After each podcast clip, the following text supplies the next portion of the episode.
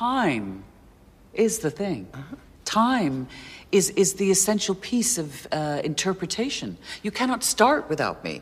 See, I start the clock. You know, my left hand, it shapes, but my right hand, the second hand, marks time and moves it forward. However, unlike a clock, sometimes my second hand stops, which means that time stops. Now, the illusion is that like you, I'm responding to the orchestra in real right, time, making right. the decision about the right moment to restart the thing or reset it or throw time out the window altogether. The reality is that right from the very beginning, I know precisely what time really? it is and the exact moment that you and I will arrive at our destination together. Ihr Katz, den kritischen Filmpodcast, heute mit Julia Weigel. Hallo. Lukas Bawenschik. Ich bevorzuge Maestro. Hallo. Und Lydia Tarr, denn endlich ist das Biopic über die große Dirigentin im Kino. Ich bin Christian Eichler. Hi.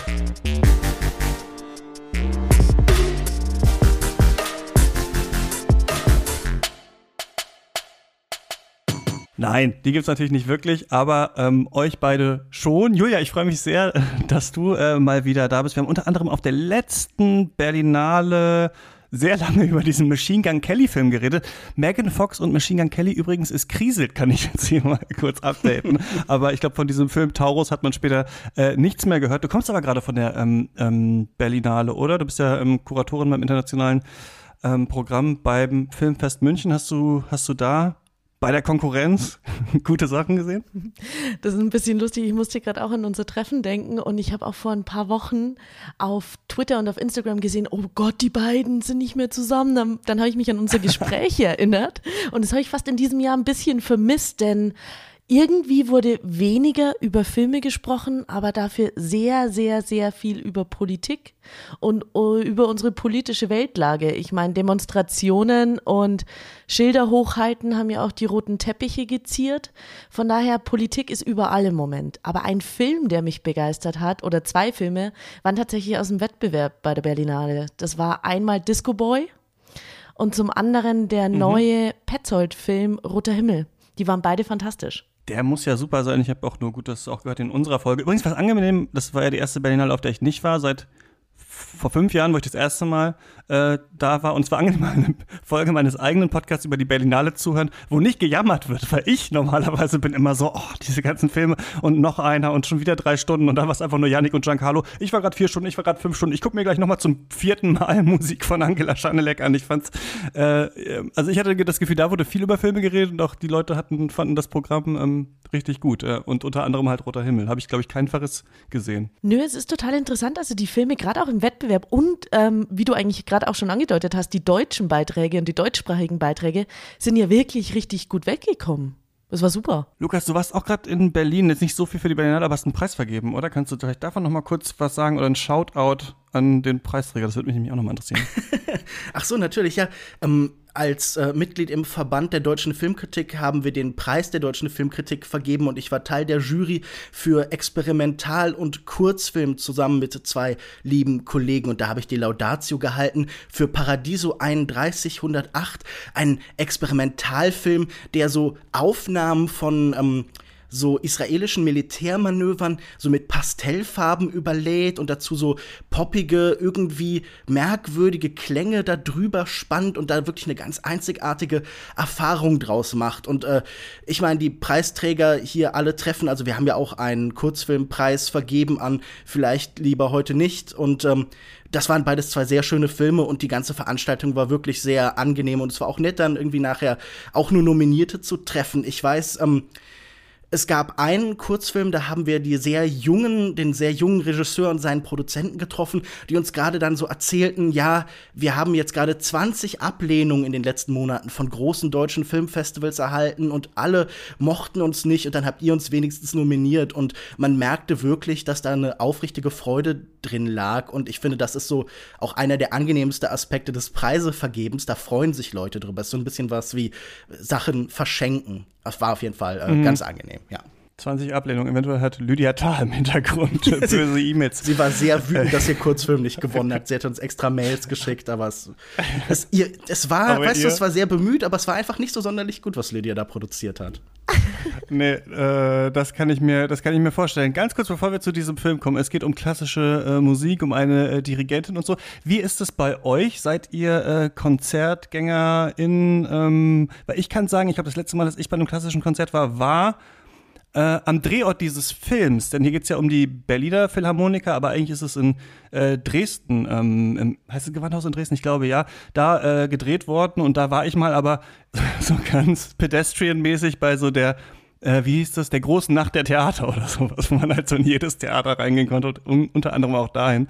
Ähm, also bei mir äh, ist es nicht so weit her mit klassischer Musik, gebe ich hier offen zu. Wahrscheinlich nicht jede Referenz hier in diesem Film verstanden zu haben. Ähm, Julia, wie ist bei dir? Also ich gebe zu, dass ich schon wahnsinnig lange auf keinem klassischen Konzert mehr war, obwohl es ja in München jetzt eine neue Philharmonie gibt, beziehungsweise einen neuen Gasteig mit einer neuen Philharmonie und der Ort fantastisch ist. Da hat zum Beispiel das Filmfest München letztes Jahr eröffnet und das erste Mal ist mit Kino bespielt und es ist ein grandioser Ort, aber ich habe es noch nicht in ein Konzert geschafft. Aber ich gestehe hier mal ganz kurz, dass ich ganz, ganz früh mit Klavier angefangen habe zu spielen. Und ich hatte eine richtig, richtig strenge Klavierlehrerin über Jahre hinweg aus Belarus und ich war richtig faul. Und das war, deshalb sind meine Kindheitserinnerungen eher so ein bisschen dramatisierend, wenn ich ganz ehrlich bin. aber, aber ich habe eine Connection zu klassischer Musik ich hatte noch Keyboard-Unterricht, wo man so, wo man so, so ein Beat dann eingegeben hat und hat man so in the Saints oder sowas gespielt. Dachte man damals wäre die coolere. Äh, das hätte ich damals auch, auch lieber, wenn ich ganz ehrlich bin.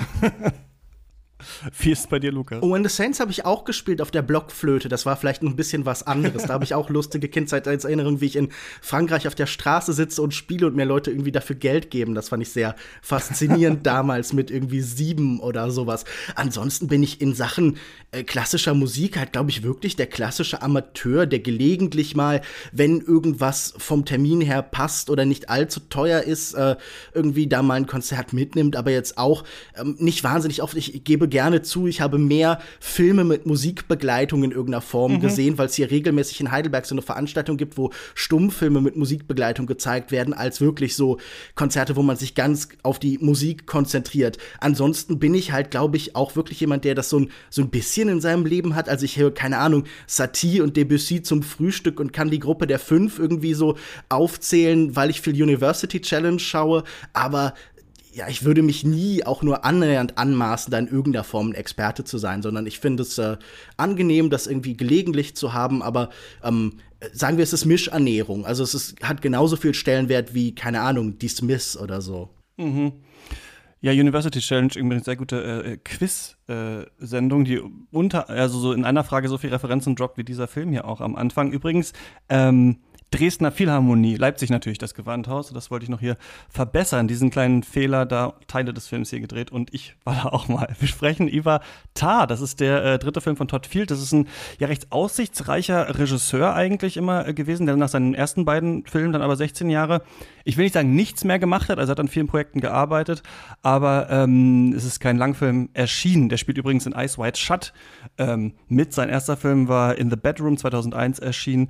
So eine ähm, Familie muss sich mit dem Mord an ihrem Sohn auseinandersetzen. Der zweite Little äh, Children, da ging es um eine Affäre zwischen zwei Elternteilen, also von unterschiedlichen Kindern, die so zu entgleisen droht. Und danach sitzt er an ganz, ganz vielen unterschiedlichen Projekten. Viel so Buchadoption, Sachen, wo Leonardo DiCaprio auch mitspielen sollte und so weiter und so fort. Eine Serie mit Daniel Craig, aber alles äh, nicht so richtig gefruchtet bis jetzt.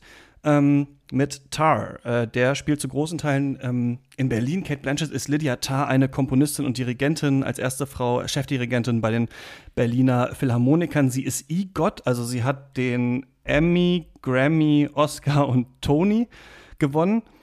Der Film übrigens, Tar hat, habe ich jetzt nicht aufgeschrieben, aber als einer der einzigen vier Filme ähm, diese ganzen, glaube ich, US Critic Associations Award, ge Awards gewonnen. Also Tar ist selber, so, der Film selber so ein eigener, so ein eigener kleiner EGOT. Ähm, ja, sie ist eine Dirigentin, einfach so ein super duper Megastar, ist in einer Beziehung mit ihrer Orchesterleiterin, das ist glaube ich von Nina Hoss gespielt. Die Assistentin von ihr wird gespielt von Noemi Merlon, kennen wir aus äh, Porträt einer jungen Frau in Flammen unter anderem. Eigentlich läuft alles super, sie wird äh, vergöttert, sie probt gerade für eine Aufzeichnung von Malers Fünfter Ihr ist es nicht so wichtig auf ihr Geschlecht. Ähm, reduziert zu werden oder sie will das nicht, auch wenn sie so ein Fund mitbegründet hat, äh, der weiblichen Komponistin hilft und ihr ist äh, die Trennung von Kunst und Künstlerin wichtig. Sie will Maestro, nicht Maestra äh, genannt werden und ähm, Während äh, diese Geschichte so abläuft, gibt es so langsam Grooming-Vorwürfe. Also wir wissen, dass so eine Ex-Schülerin von ihr sich umgebracht hat. Wir sehen eine schemenhafte Frau bei ihr im Konzert sitzen. Lydia hört Schreie aus dem Wald. Ähm, und wir sehen sie dann auch beim Versuch zu groomen. Und ja, irgendwann geht dann alles äh, ziemlich in die Luft. Ähm, Julia, wie findest du diesen Film? Ich habe dir jetzt gerade so zugelauscht und habe ganz, ganz, ganz viel parallel drüber nachgedacht. Ich habe ihn nämlich nochmal geguckt, weil er am Sonntag hier in München in zwei Kinos in der Preview lief volles Haus, jeweils. Ich habe extra nachgefragt im anderen Saal auch und ich war total erstaunt, wer da im Publikum sitzt. Es war nämlich total gemischt. Ich habe ein viel bürgerliches Publikum erstmal erwartet mhm. und es war aber jung. In den USA ist der alt. ja ziemlich gefloppt im, im, im ersten Run. Ne? Also jetzt durch die Oscars dann wahrscheinlich ein nochmal größeres Schlaglicht drauf, aber da auf jeden Fall kein Publikumsrennen. Genau, das hat, genau das, hatte ich, das hatte ich auch ge gelesen und ich war dann so, wow, in München funktioniert der direkt bei so einer Preview und die musste man erstmal finden. Also es war jetzt nicht überall We Großwerbung, ta, Preview, kommt alle ins Kino, aber die Hütte war voll und ich war total erstaunt und so habe ich zum zweiten Mal diesen Film dann geguckt, weil, also was mich erstmal, ich, ich fange mal mit was Negativem an. Mich hat er erstmal ein bisschen abgestoßen, weil ich mir so dachte so, oh, heute einen Film über das bürgerliche Klassik-Establishment zu machen, erstmal eine riesige Challenge. Kann man sich da wirklich noch so drauf einlassen, wenn man mal guckt, was eigentlich in unserer Welt gerade passiert. Und dann aber ist wahnsinnig viel mit mir passiert, was du gerade schon angedeutet hast. Ich meine, erstmal muss man natürlich sagen, Kate Blanchett, grandios wie immer. Und zum anderen ist es aber einfach, der Film nimmt auf so vielen Ebenen diese ganze Welt natürlich auf die Schippe und auseinander. Und das hat mich dann total interessiert. Ähm, ja, vielleicht erstmal so ein paar Schlaglichter. Genau, Lukas, wie war es bei dir? Na, ich glaube, einen Aspekt haben wir so indirekt schon angesprochen. Also, was ich ganz faszinierend fand, ist, wie sehr diese Figur direkt von der Leinwand springt, wie sie lebendig wird, ganz unabhängig eigentlich von ihrem Film. Ich habe ihn zuerst kennengelernt, wie vielleicht vorhin schon angedeutet, so als Sammlung von Memes und als Diskurs natürlich. Und da waren ja auch wirklich spannende Aspekte, wie zum Beispiel, dass das Internet voll ist mit Serviceartikeln von ernsthaften Journalisten, die dem Publikum da draußen erklären, nein, Lydia Tarr ist nicht echt. Also es scheint mhm. irgendetwas an diesem Film zu sein, dass das nahe liegt. Es gab ja sogar einen Text im US-Magazin The Cut, wo die Kritikerin geradehin erbost war, als sie dann nach dem Film das Handy aufschlägt, bei Google schaut und da steht dann, na, das ist eine fiktive Figur. Also irgendwas suggeriert so eine Wirklichkeit. Wahrscheinlich ist es das Nebeneinander von fiktiven und echten Figuren in der ersten ja. großen Szene, diesem Interview, ist ja Adam Gopnik vom äh, New Yorker und das wirkt alles irgendwie recht authentisch. Aber das fand ich irgendwie schon ganz spannend, dass das so ein Film ist, der eine bestimmte Art von Diskurs und Rezeption irgendwie auslöst. Es gab ja auch einen Clip, der relativ früh rumging, noch ab abgefilmt mit Handys, den dann ähm, äh, der eine andere Schlüsselszene zeigt, die Aufeinandertreffen, das Aufeinandertreffen mit dem Juilliard-Schüler Max, der dann von Konservativen geteilt worden ist, mit so ein bisschen diesem Gestus, guck mal, da sagt jemand mal die Wahrheit, weil da äh, äußert sie sich dann kritisch gegenüber bestimmte mhm. identitätspolitische Positionen und da wurde dann viel gesagt, so wow, das ist ja based und Hollywood hat jetzt auf einmal irgendwie so ganz neue ähm, Arten von Diskurs zugelassen und das ist ja wirklich ein Dammbruch und man war da dann auch wieder so, fühlte sich fast verraten verraten, als sich dann rausstellt, ja, okay, das ist eine eher äh, negative oder zumindest eine sehr ambivalente Figur. Und ich glaube, diese Art, wie der Film eine bestimmte Textur schafft, die einen so reinzieht, die selbst so verführt, wie das Lydia tut, war für mich der große Reiz an dem Ganzen, weil ich dachte, wir sprachen gerade schon über das große Klassik-Establishment. Das ist eine Welt, die uns vorgeführt wird, die gleichzeitig einnehmend, groß, schön, irgendwie majestätisch ist, aber auch lächerlich, irgendwie aus der Zeit gefallen, so grau und falsch. Und diese Darstellung von Hochkultur als etwas, das gleichzeitig seine Aura noch besitzt, aber sie auch längst verloren hat, das schien mir schon wahnsinnig interessant. Ich bin so ein bisschen skeptisch, wenn ich vielleicht schon einen Kritikpunkt so äußern äh, kann. Äh, ich dachte oft, im Kern ist Lydia Tarr so eine moderne Serienfigur einfach. Also wenn es über sie eine Serie gäbe, wie irgendwie sowas wie ja. Breaking Bad oder sowas, das würde in genau dieser Ästhetik und in genau dieser Auswälzung irgendwie erzählt. Und irgendwie über diese, mhm diese Doppelrolle von ihr als Film- und Serienfigur, die irgendwie die ganze Zeit sich so in die Breite entwickelt ähm, mit ihrer Geschichte. Darüber würde ich auch gleich noch gern reden. Aber ja, im Großen und Ganzen war ich doch eher positiv gestimmt, wie man, glaube ich, schon hört aus dem, was ich am Anfang gesagt habe. Ja. Ich war so ein bisschen enttäuscht. Also ich habe auch diese Memes gesehen und die ganzen Sachen. Und äh, es ist ja einer dieser äh, Filme, den wir so spät dann schauen, ne, der letztes Jahr dann schon in den Listen war und sowas in den USA und jetzt kriegen wir den hier. Und ähm, hatte viel erwartet und hatte irgendwie auch viel formelle Experimente erwartet oder so, vielleicht hatte ich das aber auch falsch gelesen. Und dann war ich am Anfang total begeistert, als ich den gesehen habe, weil ich dachte, nice, ich bin total überfordert. Also ich verstehe die Hälfte der Referenzen nicht. Ich weiß nicht genau, was ist los in dieser klassischen äh, Musikwelt. Wir sehen ja auch am Anfang, dass äh, die Credits schon ablaufen. Trick, den wir stimmt auch gesehen haben in einem Film, den ich auch so ein bisschen ähnlich äh, fand. Lukas, ich vergesse immer den Titel. Äh, Natalie Portman ist so ein Popstar. Vox Lux. Mhm. Ne? Genau, da haben wir das auch, glaube ich, am Anfang ja. äh, die die Credits laufen und dass wir am Ende so eine große äh, Performance haben. Und ich dachte so, ah, eigentlich so ein bisschen Filme, die vielleicht eine, eine gewisse Ähnlichkeit haben. Eventuell soll dieser Credit-Gag ja am Anfang den Geniekult auch kritisieren. Also wir sehen quasi, übrigens witzig, also ich will noch nicht sagen, was die letzte Szene ist, aber ganz am Anfang, also, also, sehen wir die letzte, also, also die letzte Seite der, der Credits quasi, die man normalerweise sehen würde. Und ganz unten steht halt so Musik von Capcom, also dieser Videospielfirma. Und erst ganz am Ende des Films werden wir verstehen, was eigentlich, warum da Videospielmusik so in diesem Film ist. Aber was ich eigentlich meine, ist dieser Aufbau dieser Figur, ne? wenn der New Yorker Interviewer dann sagt, was hat sie alles gemacht und EGOT und dies und das und worum geht's hier eigentlich? Und dann dachte ich, ah, interessant, das ist mal wieder so ein, so ein intellektueller Talkie-Movie, den wir äh, sehen, wo wir uns so ein bisschen erstmal zurechtfinden müssen, wer ist noch, mit wem ist sie zusammen, wo lebt sie, was ist mit der Tochter, was ist hier an dieser Akademie und so weiter äh, und so fort. Und da finde ich einfach dieses Milieu gut getroffen. Also natürlich auch besonders, würde ich sagen, also glaube ich auch viel Filmförderung reingeflossen, dass wir so einen amerikanischen deutschen Film irgendwie haben, also durch Kate Blanchett und diese Megastar-Persona. Sie hat ja auch produziert, deswegen ist sie die ganze Zeit zu sehen. Aber gleichzeitig so ist man in Berlin, Philharmoniker, so man kennt so ein bisschen äh, die Schauspielenden und so weiter. Man kennt diese Klassikwelt so ein bisschen. Es ist irgendwie ganz interessant, so sich darin zu bewegen. Und ich würde auch sagen, Blanchett in dieser Figur schafft es eigentlich tatsächlich, und das gelingt, glaube ich, nicht so oft, im Schauspiel zu zeigen, was eigentlich die Figur durchgemacht hat, also wie man in dieser Welt überhaupt nur bestehen kann, in der sie einerseits so weich und sanft ist, oft in so, so leichten Mimiken oder so, aber vielleicht in größeren Bewegungen dann doch so hart und starr. Also ich finde, sie verkörpert ganz gut diese Idee, um die es ja auch im Film geht, was macht überhaupt ein Dirigent, eine Dirigentin, ein Maestro. Man muss einerseits ganz feinfühlig versuchen rauszufinden, was sind das für Klänge, wie äh, so ein Echo von irgendwo zu hören, was hat sich vielleicht äh, Maler gedacht, wie kann ich das umsetzen. Und andererseits muss man total äh, hardcore halt dieses Orchester in den Griff bekommen und sein eigenes Bild und so mhm. daran schrauben und sowas. Ich finde, das drückt sich hier so durch das Schauspiel aus.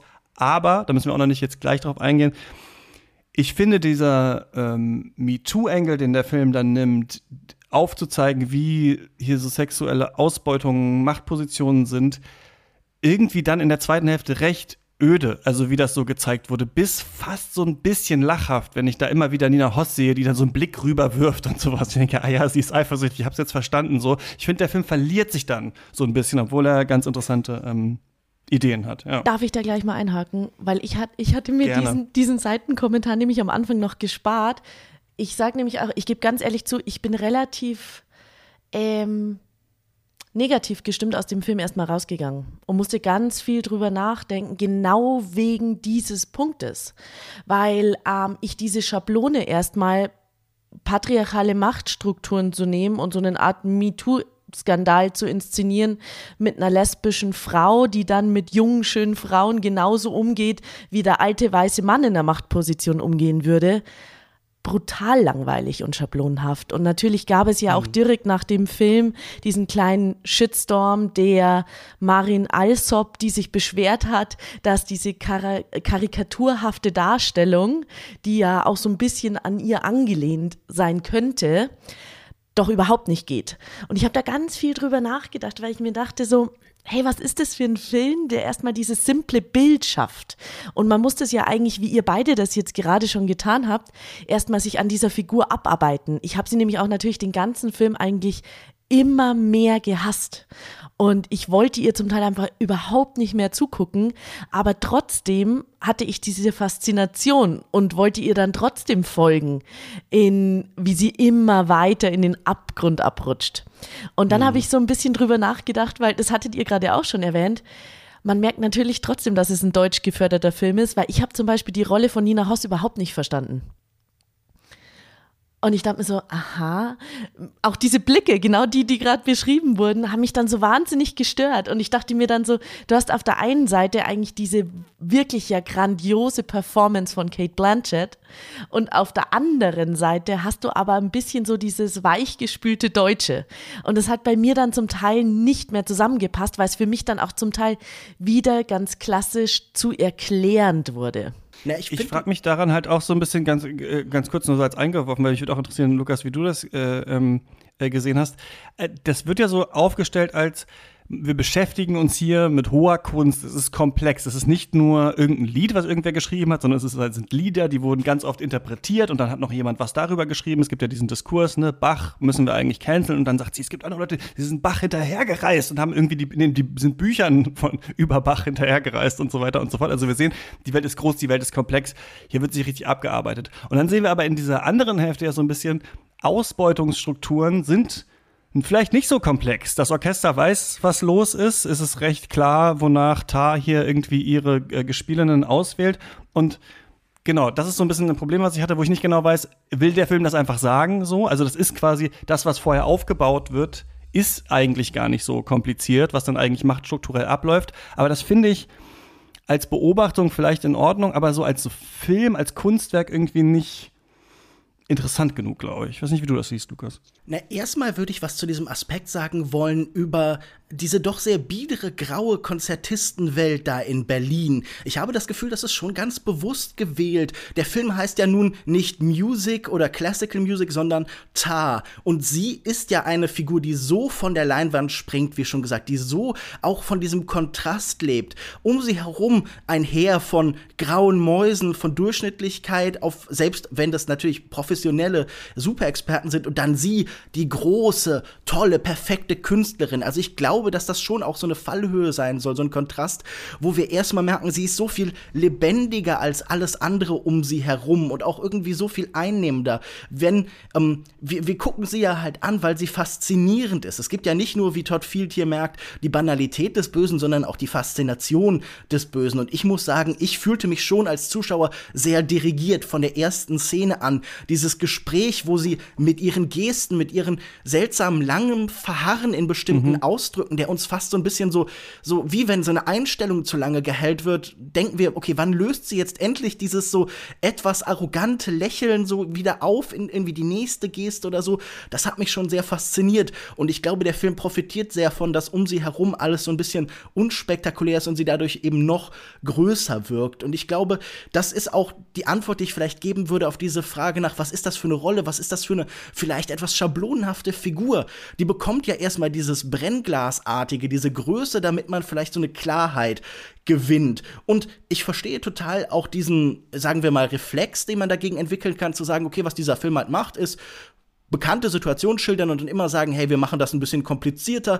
Wenn da jetzt der alte weiße Mann gesessen hätte, dann hättet ihr irgendwie das relativ leicht beiseite schieben können, aber haha, guckt mal, es ist jetzt eine, wie sie sich selbst besch äh, beschreibt, U-Haul Lesbian. Und da verstehe ich total, wenn man dann sagt, oh, das ist aber ein billiger Taschenspielertrick. Aber ich würde sagen, der Film geht dann ja noch weiter und hat ähm, so eine Vielzahl von Ebenen und kleinen Wendungen, die das Ganze noch irgendwie relativieren. Also wenn wir zum Beispiel ähm, etwas über ihre Herkunft erfahren und all ihr Habitus noch mhm. stärker, als, stärker als Performance irgendwie zu erkennen gegeben wird. Oder wenn wir später dann in den globalen Süden reisen und diese Frage nach Machtkonstellationen nochmal mit mehr Fallhöhe und mehr Tiefe etablieren. Oder wenn diese Überforderung, die Christian schon angesprochen wird, in verschiedene Richtungen gedeutet wird, in Bezug zum Beispiel auf psychische Gesundheit und in Bezug zum Beispiel auf eine Medienwelt, die permanent beobachtet und die fast so, ja, ähm, fast so Überwachungs-, so Panoptikum irgendwie überall um uns rum ist, da habe ich das Gefühl, diese erst sehr klare klassizistische Welt der Klassik wird von überall so seltsam aufgepiekst und läuft und dieses sich verlieren in der zweiten Hälfte verstehe ich als Gefühl sehr gut, aber ich habe auch das Gefühl, das soll sowas ähm, irritierendes, labyrinthisches bekommen, dass man irgendwo sich am Ende fragt, ja, wo geht es denn jetzt eigentlich hin? Und deshalb fand ich den Film schon auch in der zweiten Hälfte sehr reizvoll. Ich überlege gerade ein bisschen. Also ich fand nämlich tatsächlich Teile, also der zweiten Hälfte, total reizvoll, weil da ja wirklich ihr ganzer Zerfall und ihre Welt funktioniert nicht mehr, ähm, ja eigentlich viel mehr an Fahrt aufgenommen hat. Und das hat mich wahnsinnig interessiert. Auch tatsächlich, ich denke jetzt gerade die ganze Zeit drüber nach, Lukas, ich könnte da nämlich auch gut drauf reagieren, glaube ich. Ich im Sinne von, was ja nicht abgebildet wird, ist in irgendeiner Art und Weise Sexualität, Intimität mhm. oder irgendwas. Da, das wird viel, ähm, mhm. darüber wird gesprochen. Das wird so, das schwingt sozusagen durch die Musik, durch die Gesten, durch die Blicke mit, aber es wird überhaupt nicht gezeigt. Und das ist tatsächlich ein Kniff im Nachhinein mit ein bisschen Abstand, den ich richtig stark fand. Mhm. Das ist wahrscheinlich auch eine Vorstellung von Hochkultur oder Zivilisation, der dieser Film so ein bisschen parodiert. So dieses Blutleere irgendwie. Oder dass man gar nichts mehr richtig empfindet und dass ähm, wirklich so Machtspielchen und Kontrolle und so eigentlich eher sind, was sie reizt. Also das Sexuelle, das Begehrende wird eigentlich nur so ganz sublimiert in irgendeiner Form dargestellt und ähm, das sagt uns natürlich auch was über die Beziehung zur Musik, die hier herrscht, weil dieser Film hat ja auch keine großen erhebenden Musikmomente und ich glaube, diese Fassade, diese, diese Scheibe zwischen uns und dem Sinnlichen, die dieser Film etabliert, finde ich auch eher was Interessantes an ihm. Ja, es ist ja so, dass es ähm, eingelesenerweise, sage ich das jetzt, bei Maler in der fünften ja auch um die Liebe geht. Ne? Es gilt als Liebeslied an seine äh, Frau Alma und dem, dem glaube ich, so ein Gedicht beigeführt, äh, wie ich dich liebe, du meine Sonne, ich kann mit Worten dir es nicht sagen. Ne? Und diese Frage, die ja auch so ein bisschen in diesem Film ist, wo er dann am Ende irgendwie gesagt wird, also die fünfte gibt es dann in dieser Form nicht, aber die Kadetten der fünften Armee werden dann begrüßt da in dieser letzten äh, Konzertszene. ähm, diese Frage, ob vielleicht die Liebe nicht gefunden werden kann, irgendwie so, ne? Die, also die Liebe ist in der, ist in der Musik, die Musik muss übertragen werden, die Dirigentin ist irgendwie so das Medium, de, in, in dieser Scharnierfunktion das zu machen, aber eigentlich ist das so eine sehr äh, lieblose Welt, ne? Ich finde ganz interessant eigentlich, so ein bisschen erinnert an ähm, hier die äh, Klavierspielerin von Haneke, heißt der Film so? Ja, ne? Ja. Äh, wo sie ähm, dann, genau, äh, wo es ja auch darum geht, so eine Person eigentlich in so einer tollen Position, eine jüngere äh, Figur kommt, kommt rein, man arbeitet sich daran ab, man verliert sich.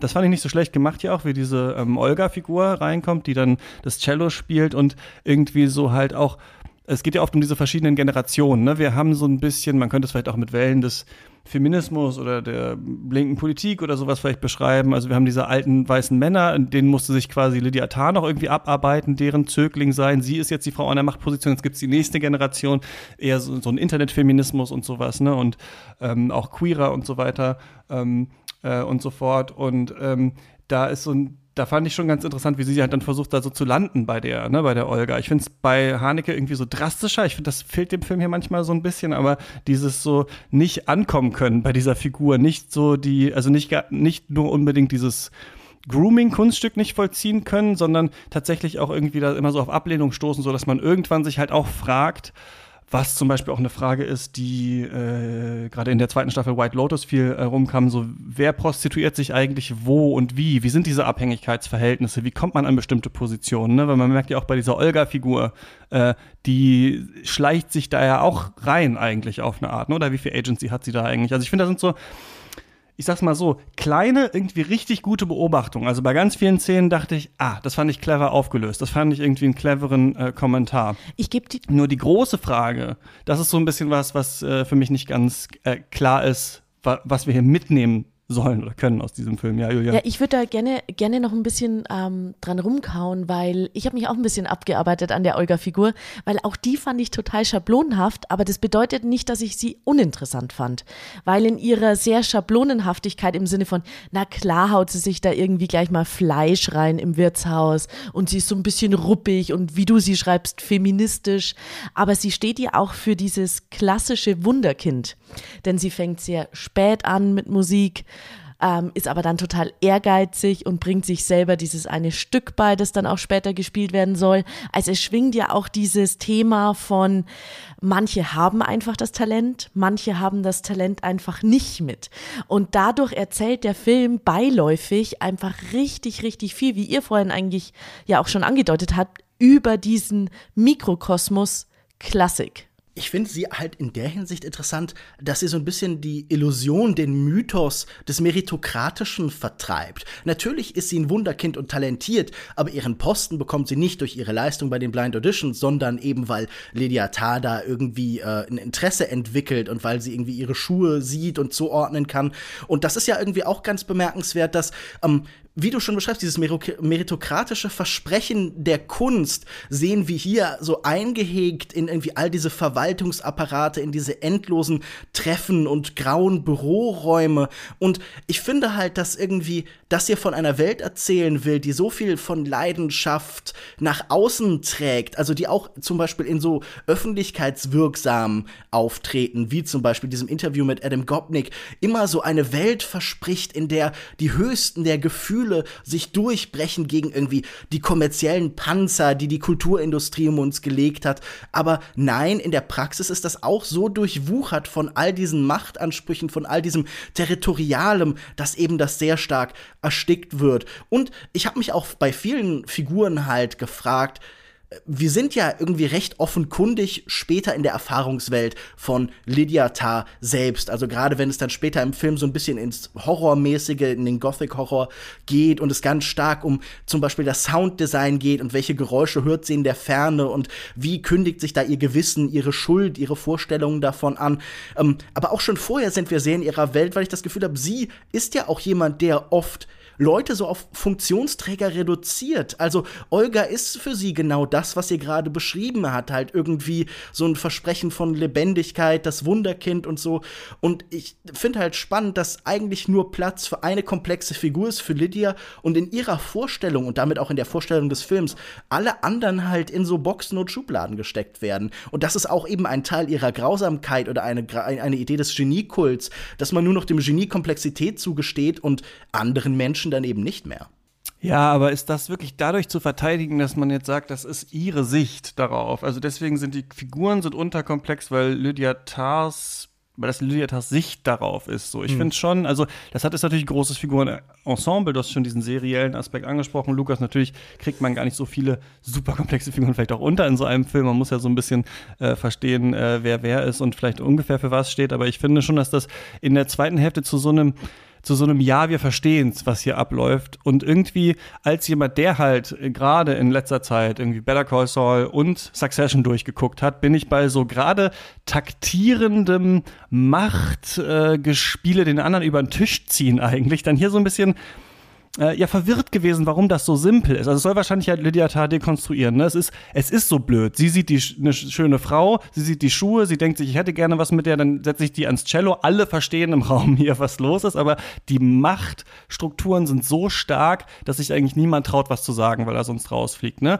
Ich glaube nur, ich hätte irgendwie so ein bisschen mehr, vielleicht ist das künstlerische Finesse gewollt von jemandem, der einerseits diese klassische Musikwelt so groß aufzieht und dann das andere so simpel zeigt. Aber hier vielleicht in diesem Punkt wiederhole ich mich so so ein bisschen. Da haben wir so unsere Standpunkte ja auch klar gemacht. Was wir auch noch angesprochen haben, äh, können natürlich auch auf das gleich noch reagieren, aber das wollte ich mal aufwerfen, ist diese Sache mit dem globalen Süden. Ich dachte auch, ich bin ja gerade in Thailand und dachte so ein bisschen, das ist so ein bisschen ähnlich, äh, wo sie ist, aber ich habe das Land nicht ganz gecheckt. Die Philippinen sind ja wohl. Ja. Ähm, genau. Und äh, das finde ich auch noch ganz interessant. Und also das ist, glaube ich, was, was ich an dem Film total mag, ist dieses gut beobachtete in den Details. Weil Lydia Tarr ist natürlich auch eine neue Art von Komponistin, wenn wir uns die Vorgängergeneration ansehen, ne? weil sie auch diesen ethnografischen Background hat. Ne? Sie hat lange irgendwie ethnografisch geforscht, auch so an der Musik. In ihrer alten Wohnung hängt so ein Bild von ihr hinter, so schwarz irgendwie, so ein bisschen so Sebastião Salgado-mäßig fotografierten indigener Mann ist es, glaube ich, steht äh, hinter ihr. Und das fand ich irgendwie auch nochmal ähm, nicht schlecht. Ich glaube, es gab ja auch so einen Diskurs online, ob der Film irgendwie so rassistische Untertöne hat. Den habe ich nicht verfolgt. Ich weiß nicht, ob ihr da mehr wisst, aber ich fand interessant, dass das ist dann der Ausweg, der geht. Ne? Also wenn man halt in der Hochkultur im Westen nichts mehr wert ist, dann kann man wieder so seine Wurzeln suchen irgendwie oder die Wurzeln von anderen Bevölkerungsgruppen im globalen Süden und dann nochmal zum Wasserfall fahren und dann da so ein bisschen so äh, Obhut suchen. So, das fand ich ganz ähm, zynisch eigentlich beobachtet und das letzte fand ich eigentlich auch noch ein ganz, also kann man vielleicht auch anders lesen, aber ganz zynischen Diss nochmal so an Videospieler. Das fand ich irgendwie auch mal ganz witzig. Aber ich fand das, das nochmal ganz, äh, ganz stark eigentlich vom Film gemacht, dieses verlorene Suchen eigentlich dann nach äh, so, ja, dem, dem, dem letzten sicheren Hafen, der sich noch bietet. Ich, ich muss da, ich denke da jetzt gerade auch schon wieder drüber nach, aber ich, ich habe mich eigentlich ich will ja jetzt nicht zu viel spoilern für unsere ganzen Zuhörer und Zuhörerinnen, die ähm, sich den Film noch angucken wollen. Können wir aber eigentlich machen. Ha. Also ich würde sagen, wir können ja sagen, hier so, also sehenswert ist der Film, Ex ab hier gehen wir jetzt härter exakt, in die, in die Spoiler exakt. rein. Weil machen. ich sagen muss, dass mich so diesen, diese letzten 20 Minuten Epilog sehr gestört haben ähm, weil das so ah, okay. dieser Klassiker ein bisschen für mich war. Im, wir erzählen jetzt im Zeitraffer, was geschah danach. Nachdem klar war mit dieser letzten Szene in der Philharmonie, dass sie definitiv nicht mehr in der westlichen Welt erstmal als Dirigentin arbeiten wird, ähm, dachte ich mir so, hm, da wird jetzt ganz viel nochmal auserzählt, was mir über den kompletten Film davor eigentlich schon auf eine sehr interessante Art und Weise angedeutet wurde eben ihre Exkursionen in unterschiedlichste Länder und in den globalen Süden. Ähm, dann eigentlich auch schon so ein Ticken ihre Herkunft, dass sie auch durch ihren eigenen Antrieb vielleicht einen Ansatz von Working Class Background haben könnte. Dann auch sozusagen ja. diese Reise zurück in die USA erstmal mit so, hm, ja, jetzt interessiert sich nur noch der Praktikant für sie. Das wird mir alles ein Ticken zu sehr am Ende nochmal auserzählt als Epilog. Also ich habe mit diesem Epilog sehr viel Freude gehabt, gerade in seiner Dichte, also in dieser Tatsache, dass dann einfach wirklich jede mhm. Einstellung, es sind ja oft diese langen Einstellungen, die so genau einen Raum erfassen, das ist so eine Aneinanderreihung von Räumen ja dieser Film, in den eine Figur hineinläuft und da die Unordnung irgendwie mit sich bringt. Aber da habe ich wirklich große Freude dran gehabt, auch die Plötzlichkeit, mit der dann wirklich immer noch mal gewendet wird, diese Hinwendung zu ihrem Elternhaus und die Begegnung mit ihrem Bruder, die Tatsache, dass sie eigentlich Linda heißt und dass irgendwie auch selbst ihre Identität Identität Lydia irgendwie ein ein, ein, eine Fassade ist und eine Kostümierung. Das fand ich irgendwie schön in seiner Beiläufigkeit und in dieser Frage, die wir das an, weil wir das rückblickend ja an alle Szenen herantragen können. Also ich glaube, was uns am Ende gegeben wird, sind nochmal einfach Schablonen, die wir in dieser Form vielleicht nicht hatten, die wir über alles legen können. Und diese Frage mit dem globalen Süden zum Beispiel, also mit den Philippinen in diesem Fall, da fand ich irgendwie das auch einen ganz spannenden Zugang einfach in dieser Hinsicht, dass zum einen ähm, wir sehen, sie hatte da vorher so eine gewisse Kontrolle sich erarbeitet. Sie hatte da so fast eine unangenehme haremsartige Situation. Sie hat die Frauen, die sie interessiert haben, irgendwie immer die Posten verschafft und das, also wir denken vielleicht ja wirklich an so so unangenehme Schlüsselfiguren wie Weinstein oder sowas. Und im globalen Süden, in den Philippinen, wird ihr das dann plötzlich in diesem Massagesalon so ganz einfach so angeboten, einfach durch ihren Zustand als mhm. westliche Figur. Also ja. dieser Gedanke ist ja, das auszuweiten und zu sagen, hey, Global gesehen ist jeder von uns auf irgendeine Weise Lydia Tarr. Auf, global gesehen hat jeder von uns eine geradehin perverse Macht über andere Menschen, einfach durch die Tatsache, dass er eben an einem bestimmten Ort geboren ist, dass irgendwie geodeterministisch da sein Schicksal mit vorgegeben ist. Und auch die Tatsache, dass das jetzt die schlimme Bestrafung sein soll für wirklich widerwärtige Verbrechen, also dass sie jetzt halt dasselbe macht, vor einem Publikum, das sogar vielleicht aufgeschlossener, energetischer, unmittelbarer das erlebt. Also ich habe diese Cosplayer-Einstellung am Ende gar nicht nur spöttisch erlebt, sondern ich dachte irgendwie für die Menschen, die da sitzen, hat das auch wahrscheinlich einen höheren Stellenwert als alles, was sie davor gemacht hat. Und Lydia scheint mir auch jemand zu sein, oder Linda, Frau Tarr, ähm, die genauso engagiert, mit genauso viel Leidenschaft jetzt auch diese Stücke komponieren wird, weil sie nicht aufhören kann, weil sie die Art von Mensch ist, die immer weitermachen muss. Und dann auch da war dann die Ambivalenz für mich irgendwie, findet sie da irgendwie eine temporäre Befriedigung, kommt sie irgendwann vielleicht sowieso demnächst bald wieder, weil alle, die vermeintlich in Anführungszeichen gecancelt wurden, ja eh drei Monate später wieder Madison Square Garden ausverkaufen und irgendwelche Preise gewinnen. Also ich meine in dem Fall Louis C.K. zum Beispiel. Ähm, oder ist das vielleicht sogar ein Ort, der auf gewisse Weise fast besser ist und es wird uns gezeigt, wie lächerlich niedrig dieser Abstieg ist? Also, ich finde schon, in diesen letzten 20 Minuten zeigt mir auch noch mal, warum das besser ist, dass das hier eine Serie ist und nicht ein Film, weil mir in so kurzer Zeit so viel an die Hand gegeben wird, mit dem ich noch mal rumpuzzeln kann. Und ich persönlich hatte da halt einfach wirklich Freude dran, jetzt diese Schablonen noch mal anzulegen. Ja, mir hat das auf jeden Fall auch mehr gegeben als der Mittelteil. Diese ähm, Idee, wo sucht man Zuflucht, wie wird man da äh, gesehen, dann in diesem äh, Bordell, ähm, was ja in äh, manchen asiatischen Ländern immer so mit dieser Massage-Idee äh, ja verknüpft ist.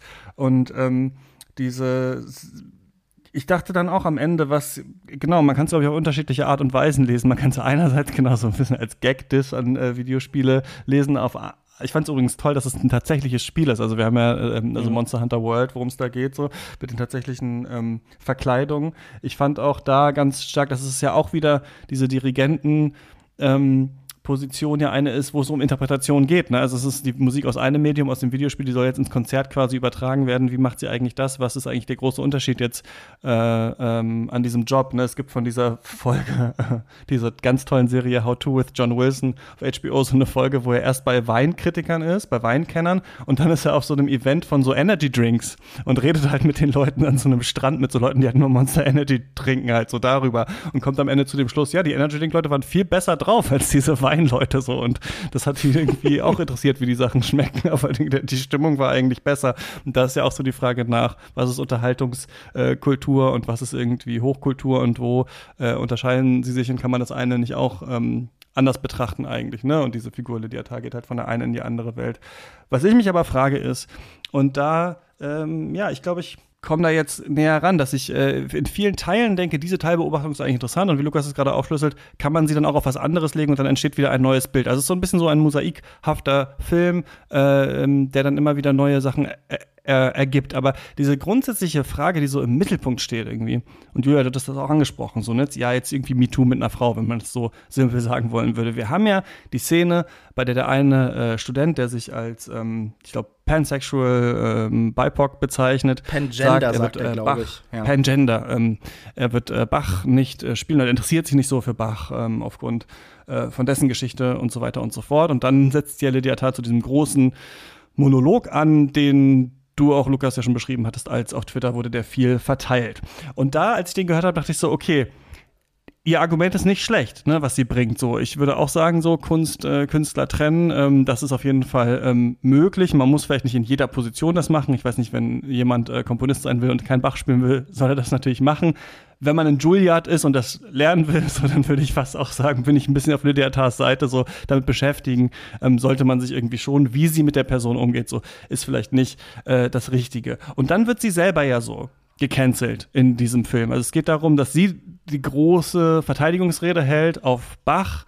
Sie sagt ja dann auch, ich weiß nicht, ob es da noch um Bach geht oder um wen anders, dass das im Planet der Affen-Score benutzt wurde, irgendwie Motive daraus. Was, äh, das fand ich auch gut von ihr argumentiert quasi. Ist das nicht eigentlich der größte Diss, jemanden, den man nicht mag, zu benutzen für was anderes? Ist das nicht eigentlich eine krassere Auseinandersetzung und so, als jetzt, weiß ich, einen Tweet zu schreiben und sagen, ich möchte mich nicht ähm, äh, damit beschäftigen. Und dann wird sie selbst ja aber auf so eine relativ sang- und klanglose Art dann so irgendwie so ähm, weggecancelt. Und da habe ich mich gefragt, was denkt ihr, hat dieser Film, was hat Todd Field, ich kenne ihn jetzt nicht so, für eine Haltung zu dieser Cancel Culture äh, Debatte und was will uns dieser Film äh, darüber sagen? Weil es gibt Interpretationen, die sagen, es gibt ja diese ehemalige Schülerin von ihr, die sich dann umbringt, Christa hieß sie, glaube ich, die sagen, wir erfahren ja gar nicht so richtig, was da war. Also ob es tatsächlich da überhaupt eine sexuelle Beziehung gab zwischen äh, Tar und dieser Schülerin. Wir sehen dann mal so eine, so eine Rück-, so eine Traumszene, die wir da sehen, so. Also man könnte ja sagen, der Film will einfach sagen, so,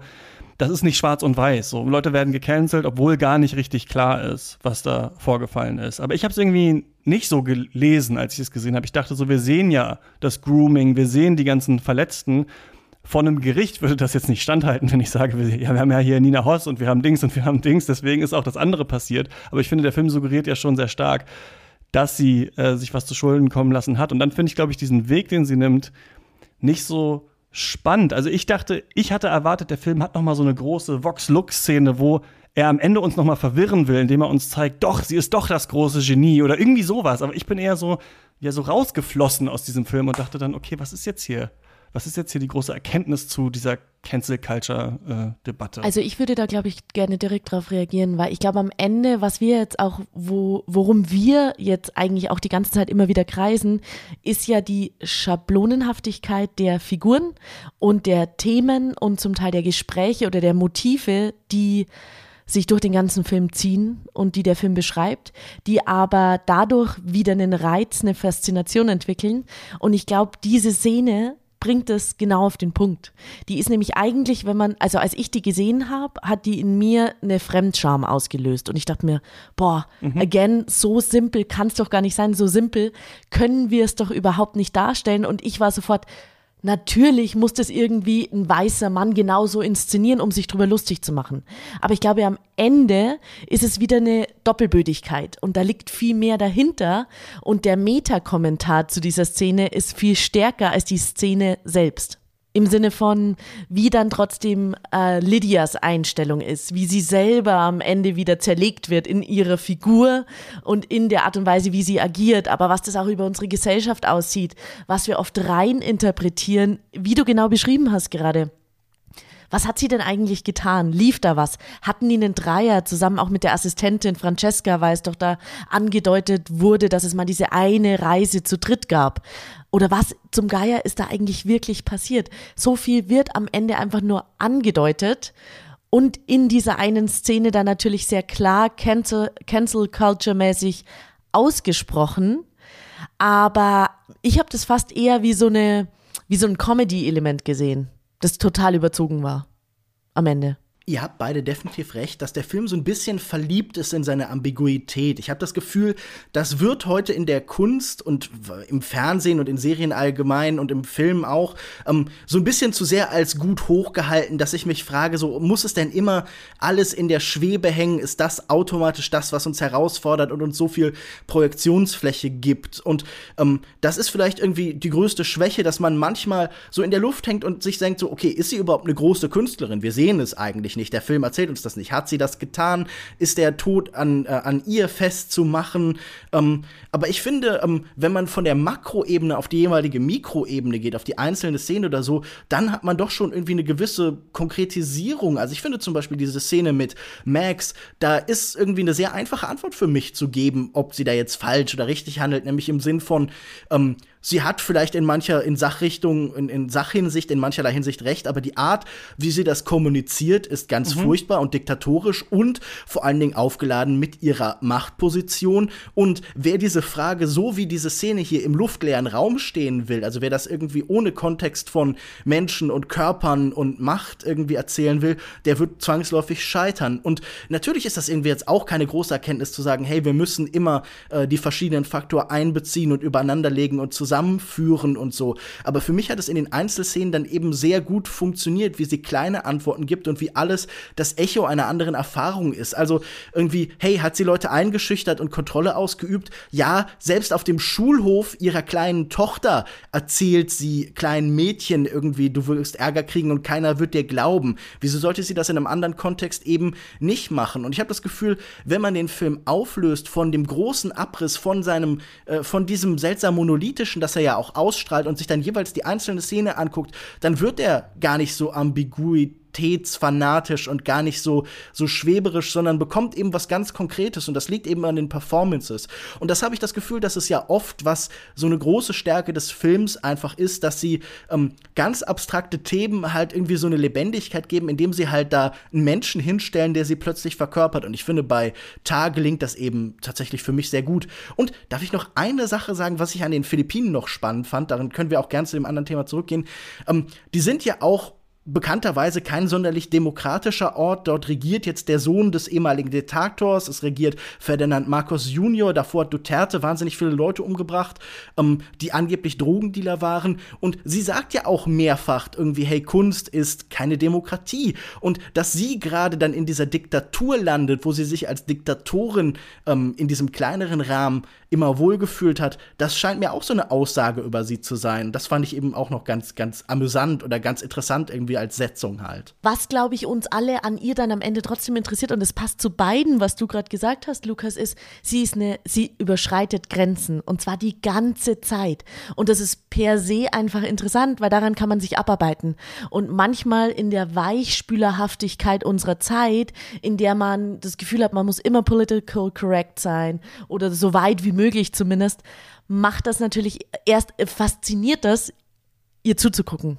und ihr zu folgen und sich an ihr und mhm. ihre Figur abzuarbeiten. Es ist wie so ein bisschen so ein Reflexionsstück, finde ich, auf so einen so Übergang irgendwie. Aber man weiß noch nicht ganz, was ist die Welt davor, was ist die Welt danach, existieren die vielleicht auch parallel. Also ich finde zum Beispiel interessant, du hast ja gerade so äh, Diktatorisches angesprochen, Lukas. Demokratie ist ja auch so ein Thema, was ja immer mal wieder so aufkommt. Also sie wird dann zum Beispiel vom New Yorker ganz stark dafür gelobt, dass sie so Igor Levitt-mäßig diese Konzerte halt dann gestreamt hat für umsonst. Und man mhm. merkt, sie sagt so, naja, also mein Orchester ist irgendwie so demokratisch organisiert, das wurde irgendwie abgestimmt. Also man merkt eigentlich hier, sie hatte gar keinen Bock darauf, dass irgendwie jemand umsonst ihre Sachen sehen kann. Zumindest habe ich das so gelesen, diese Szene. Und diese Demokratie ja. in diesem Orchester, das merken wir auch später, als sie dann ähm, weiß ich nicht genau, eine Person halt austauschen will, ne, der auch schon so ein bisschen älter ist. Das fand ich übrigens noch eine tolle Szene, als sie die drei Frauen ähm, ich glaube, es sind äh, Horst äh, Melon und sie, da dann dieser Typ kommt an und sagt, ja, die Klarinetten sind zu laut und die gucken alle so wie, was will der denn jetzt? Was ist das denn für ein Schwachsinn so ungefähr? Das fand ich irgendwie gut getroffen, guten, ja. äh, ähm, äh, äh einen guten Shot. Und der wird ja, soll ausgetauscht werden und dann heißt es ja auch, das müssen wir demokratisch entscheiden. Dann sagt sie auch ganz klar, nee, das, diese eine Sache ist äh, meine Entscheidung. Ne? Also hier, hier ist, ich habe hab die Statuten gelesen, hier bin ich jetzt am Drücker und das mache ich dann. Das ist halt da auch ja so ein Film, der immer so ein bisschen quasi, das meine ich, auslotet, ist das Neue, also das Demokratischere, sagen wir mal, ne, wenn wir Demokratie, auch wenn es aus der Antike kommt, als modernere Entwicklung sehen wollen, ist das immer das Bessere oder braucht es manchmal auch etwas, was vielleicht ein bisschen älter ist? So ist Social Media und die Social Media Meinung, ist das immer das Bessere, weil es äh, jünger ist, weil es neuer ist, oder äh, ist es auch zu einfach? Ne? Also ich fand nicht so gut, dass dieses Video, was dann von ihr gemacht wird, so schlecht zusammengeschnitten ist. Das hätte ich interessanter gefunden, wenn der Film das als richtiges Video aufgegriffen äh, hätte und nicht als so offensichtlichen Fake. Aber wir haben immer dieses Hin und Her eigentlich in diesem Film zwischen diesen, ähm, diesen, diesen Welten des Alten und des Neuen und äh, wieder moralische Fragen geklärt werden. Und ich glaube halt so ein bisschen, was ich halt nicht ganz zusammenkriege, ist diese Ebene Klassik und Ausbeutung. Also ich suche immer so ein bisschen danach, keine Ahnung, gerade gucke ich Better Call Saul, was ist jetzt der Mob und Jura, was ist da jetzt genauso die Verbindung dazwischen? Und hier ist es halt, oder zum Beispiel ein anderer Film, äh, ich gerate ins Monologisieren, gleich ist äh, Schluss, Drive My Car ist ja zum Beispiel ein Film, an den ich auch denken musste, bei dem es ja auch um Theater, um Sprache geht, was wurde nicht gesagt, was ist wie ausdrückbar, da fand ich zum Beispiel die Welten besser verzahnt, vom Theater zum Beispiel und der äh, Beziehung und der Beziehung zur Frau, die nicht richtig ähm, gelaufen ist. Und hier haben wir halt immer diese, diese Fragen so, äh, oder eine ist, in der Welt der Klassik ist es vielleicht so, ist es da stärker Interpretationssache, ob jemand ein Genie ist, als in der Welt der Moral, so quasi, als in der Welt der du hast Schlechtes getan. Ist, ob Lydia Tarr eine großartige Dirigentin ist, ist das objektiv feststellbar?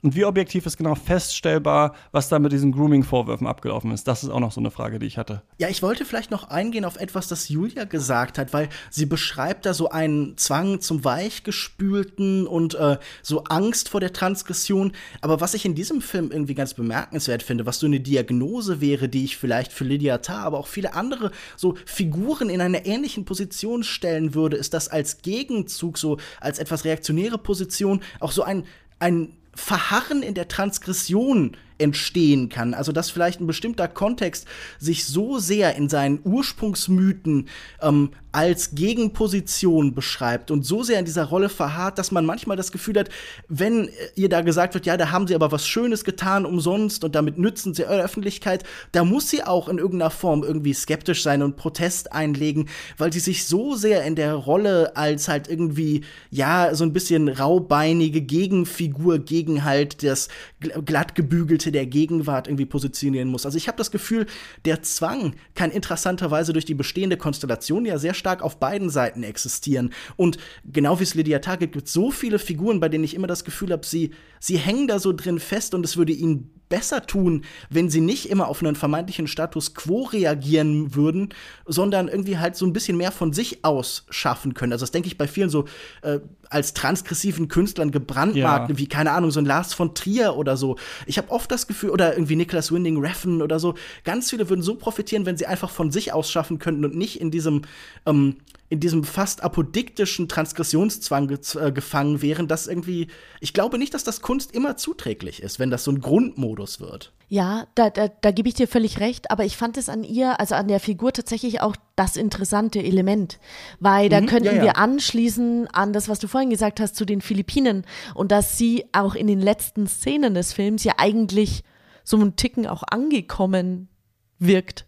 Also da kann sie ja. jetzt ihre Kunst leben, da kann sie ihre Liebe zur Musik ausleben, da kann sie sein und irgendwie interessiert sich auch keiner erstmal mhm. für, für sie, sondern sie macht da jetzt ihr Ding. Sie macht Musik, sie dirigiert Musik.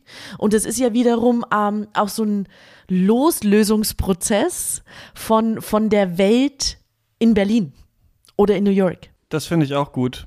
Diese Idee, dass ähm, es dass eventuell durch auch Taten von ihr, die so als Echos durch den Wald irren, diese Arbeit an den großen Stücken irgendwie nicht mehr funktioniert.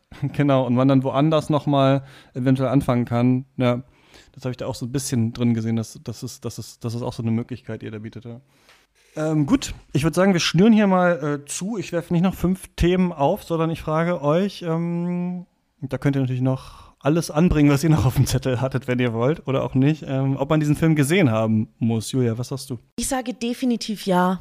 Ich glaube einfach, ähm, ich mag Filme, an denen man sich abarbeiten kann und über die man streiten kann und über die man diskutieren kann. Und ich glaube, Tar kann das alles leisten. Und ähm, allein deshalb macht es Spaß, den Film zu gucken und sich auch an der Figur Lydia Tar und der grandiosen Performance von Kate Blanchett abzuarbeiten. Das würde ich so unterschreiben. Ich glaube, das ist ein Film, der ähm, so ein bisschen für eine andere Art von Filme machen auch heute steht. Also der trägt ja auch so dieses irgendwie etwas klassische sehr vor sich her und ich kann auch verstehen, wenn einen das irgendwie eher stört oder ärgert oder irritiert, aber ich hatte da schon irgendwie sehr viel Freude mit und habe jetzt auch beim zweiten Mal sehen immer noch das Gefühl gehabt, der hat so viele große Momente, so viele, ähm, vor allen Dingen einfach diese zentrale, sehr hypnotische Performance, die einen total mitnimmt, die mich wirklich von dieser ersten Begegnung an hat und die wirklich wirklich mich wie an ihrem Stab irgendwie hin und her schwingen lässt. Also sie sagt sowas wie, sie beherrscht die Zeit und das habe ich bei diesem Film tatsächlich empfunden und danach ja. ist es ein Film, über den man trefflich streiten kann und über den man irgendwie, an dem man viel entdecken kann, an dem sehr viel Fleisch ist und auch das spricht ja für ihn. Also ich würde auch sagen, hey, schaut euch Tar an. Ich fand auch diesen, äh, ich würde auch sagen, ja, sollte man äh, sich anschauen, auch wenn ich nicht ganz so begeistert war. Ich fand diesen dirigierenden Aspekt auch nochmal interessant. So, man lässt etwas aufleben, das eigentlich vielleicht eine starre Form ursprünglich ähm, hatte und wie wird es interpretiert und so. Das ist ja auch dann die Frage so, wie sieht sich da Todd Field vielleicht so als äh, Regisseur? Man ist immer in dieser komischen Scharnierfunktion. Ich fand auch die, das Scharnier zwischen Deutschland und den USA mal so im Kino zu sehen eigentlich interessant. Also ich fand, es war fast wie so einen deutschen Film eigentlich zu sehen, durch den halt so ein Megastar, Megatar da durchläuft. Das fand ich auch irgendwie spannend als Deutscher. Da muss ich halt immer sagen, ähm, ich finde manche Aspekte dann nicht so gut getroffen. Also zum Beispiel ich würde denken, sie, eigentlich muss sie ein bisschen besser Deutsch können, als das, was sie da so, da so runterstammelt und sowas. Aber das ist natürlich meiner eigenen äh, Herkunft und Identität dann irgendwie so ähm, geschuldet. Aber auch das fand ich spannend, auch diese Räume äh, äh so, ähm, so zu zeigen. Aber ich finde, so dieser große Wurf etwas dem MeToo-Diskurs oder dem Cancel Culture Diskurs, weil man es so durch so zentrale Szenen hier auch ins Zentrum gestellt hat, beizufügen, das gelingt meiner Meinung nach Todd Field hier nicht. Ich finde diese dieser Mittelteil des Umgarnens und dann kommt das alles raus und sowas. Den am interessantesten, ich finde dieses Ende sehr, sehr spannend und ich finde den Anfang auch sehr, sehr spannend. Und natürlich könnte man den Film jetzt nicht nur machen, indem man Anfang und Ende aneinander schneidet, aber ich glaube, er will vielleicht ein bisschen, äh, ein bisschen viel.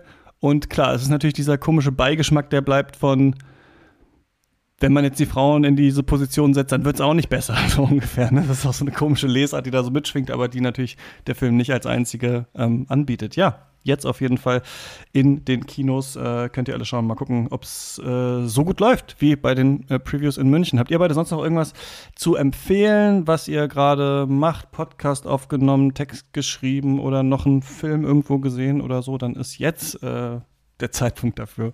Ich war zuletzt ein paar Mal zu Gast im Podcast eines Freundes, der heißt Celluloid Zyniker. Das ist jetzt vielleicht nicht der tollste Podcastname, aber die Gespräche sind trotzdem ganz hörenswert. Wir haben zum Beispiel über Leto von Sebrennikov gesprochen. Wir haben über den berüchtigten, den äh, gefürchteten Cannibal Holocaust von äh, Ruggero Deodato gesprochen und natürlich, um das Ganze zu vollenden, haben wir auch Zeiten ändern dich den Bushido-Film besprochen. und äh, ich finde, das ist doch mal ein Triumvirat von Filmen. Wenn ein Podcast äh, diese Bandbreite abbildet, dann sollte man vielleicht mal reinhören. Celluloid Zyniker gibt's überall, wo es ASS-Feeds und äh, Podcasts gibt, aber auch zum Beispiel auf YouTube oder so. Hört da doch mal rein. Also mich hast du schon gehuckt. Also ich höre auf jeden Fall rein. Ähm, das klingt ja total spannend. Ich denke gerade so ein bisschen nach, weil ähm, ich bin so mental schon halb wieder auf dem Sprung Richtung Austin, Texas und South by Southwest und auf einen Film, auf den ich mich hm. wahnsinnig dort treffe, ist der äh, freue, ist der der Film, der zweite Film von Emma Seligman, die Shiver Baby gemacht hat, der sich Bottoms nennt. Mhm. Und ich glaube, der wird wieder eine ganz, ganz, ganz schräge Tragikomödie und deshalb möchte ich einfach an dieser Stelle nochmal allen Leuten, die noch nicht Shiver Baby geguckt haben, Shiver Baby ans Herz legen, weil es ein ganz fantastischer Film. Ja. Auch auf ähnliche Weise stressig wie Tar vielleicht. Absolut. Mit diesen Figurenkonstellationen, ja. Ja. Mhm. ja, fand ich auch nicht schlecht, ja.